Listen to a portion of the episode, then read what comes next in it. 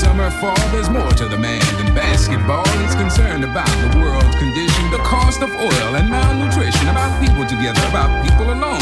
Who you gonna believe about the ozone? About the kind of people you're gonna find when you reach the year 1999.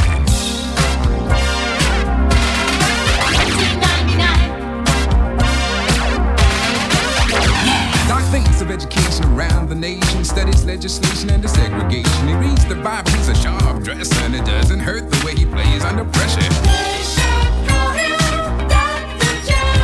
Cause he can do it, he can do it in the slam.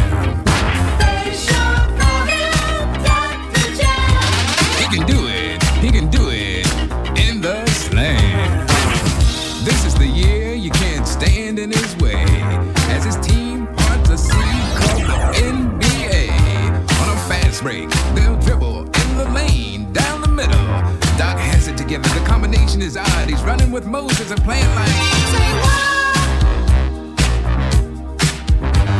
The whole team's caught up in the race as the doc leads them at a championship pace. One thing's for certain, two things for sure. If you have playoff fever, Dr. J's got the cure.